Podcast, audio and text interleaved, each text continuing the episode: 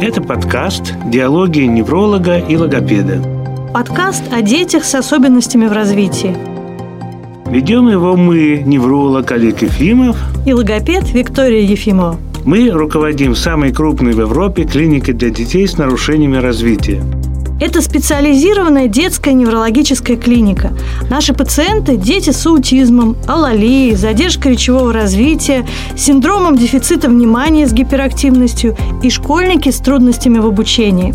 Этот подкаст в формате диалога, потому что нарушение развития – это всегда и педагогическая, и медицинская проблема.